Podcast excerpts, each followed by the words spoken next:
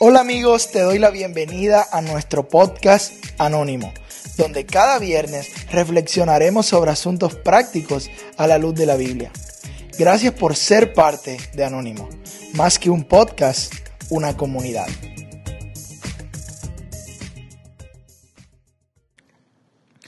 Hey amigos, bienvenidos una semana más a un viernes de Anónimo.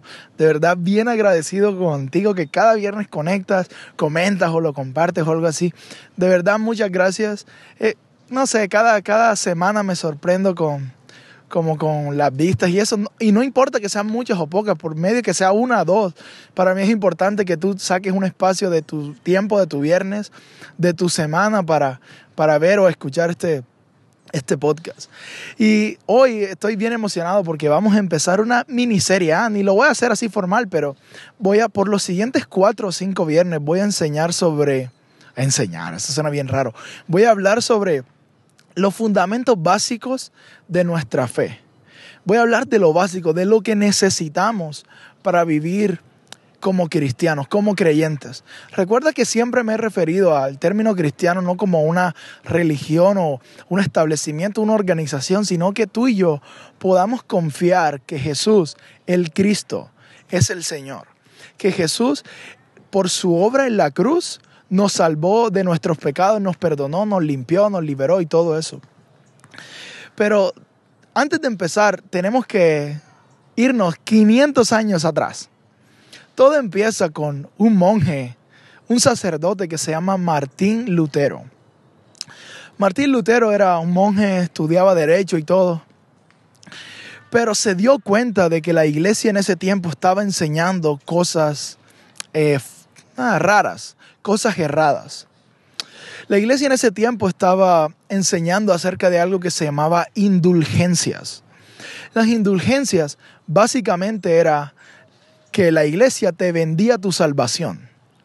O por ejemplo, si tú tenías un familiar que había muerto, eh, tú pagabas a la iglesia y ellos te garantizaban que tu familiar iba al cielo. Es tenían un dicho que decía que cuando la moneda toque, eh, toque como la caja de las ofrendas, el alma va al cielo enseguida.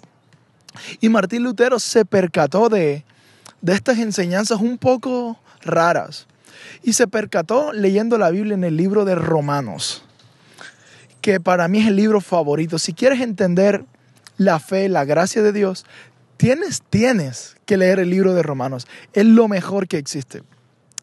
Y en ese libro de Romanos, Martín Lutero se encuentra con un versículo que dice, por gracia, mediante la fe, son salvos. Martín Lutero se dio cuenta que eh, lo que pagaban en la iglesia lo que daban estaba 100% errado porque nuestra salvación no depende de lo que hacemos, sino que nuestra salvación depende de lo que Jesús hizo en la cruz por nosotros. Las obras te hacen sentir orgulloso de ti. Te hacen sentir, ah, ya pagué las indulgencias, sentí esa gente. Ya, ya no tengo que hacer más nada.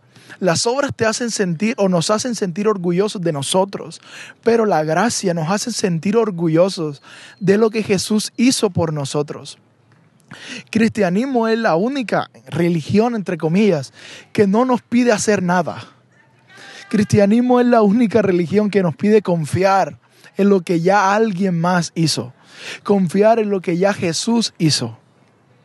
Y en ese tiempo eran las indulgencias, pero todo eso tiene un trasfondo para nosotros hoy.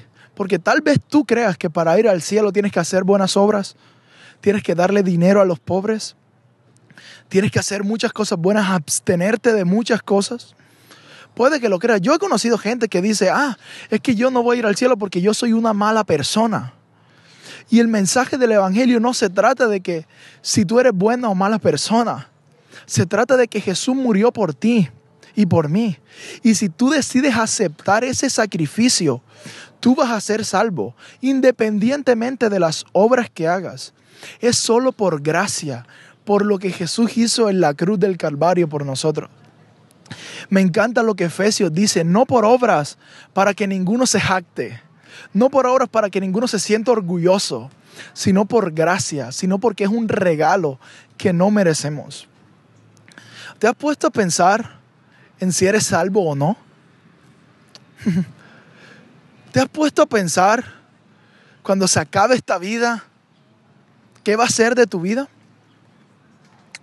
Te quiero invitar a que lo consideres y a que le entregues tu vida a Jesús. No te estoy invitando a una religión ni a una iglesia en específico. Te estoy invitando a que si nunca le has dicho, ay Jesús, entra en mi vida, sé el Señor de mi vida. Que si nunca le has dicho, Jesús, yo creo que tu sacrificio en la cruz salva mis pecados. Te quiero invitar a hacerlo. Porque me da tristeza cuando gente dice, ah, por mis obras, soy muy malo para que Dios me acepte. Ah, es que Dios vino por nosotros. Jesús dijo, yo no, vino por los, yo no vine por los que se creen sanos, sino por los que están enfermos. Jesús vino por ti, Jesús vino por mí. Pero no porque hagamos algo para que Él nos salve ni para que Él nos perdone. Él nos regala su perdón. Él nos regala su amor. Él nos regala su gracia inmerecida. No es por obras, no es por lo que tú y yo hagamos, es un regalo de Dios. Y yo te animo a que este día tú lo medites y aceptes el regalo que Dios tiene para ti. El regalo de la salvación que es por gracia nada más. Me encanta lo que dice un teólogo de mi favorito, se llama Henry Nowen. Él dice que el desafío más grande como creyentes es creer que somos perdonados para siempre. Que no importa lo que hagamos o lo que dejamos de hacer, el amor de Dios va a ser suficiente en cualquier situación. Si quitamos la mirada de nosotros, de lo que nosotros hacemos, y ponemos la mirada en la cruz, ponemos la mirada en lo que Él hizo por nosotros, en lo que, en que su muerte en la cruz nos dio salvación a nosotros, vamos a entender lo que es el Evangelio y vamos a vivir libres sin tener que, ay, tengo que hacer, no tengo que hacer. No, no. Cuando entendamos que fue por lo que Él hizo, vamos a vivir una vida en libertad. Es por gracia y esa gracia te quiere alcanzar a ti en estos días. Yo solo te pido que puedas cerrar tus ojos o puedas meditar y pensar.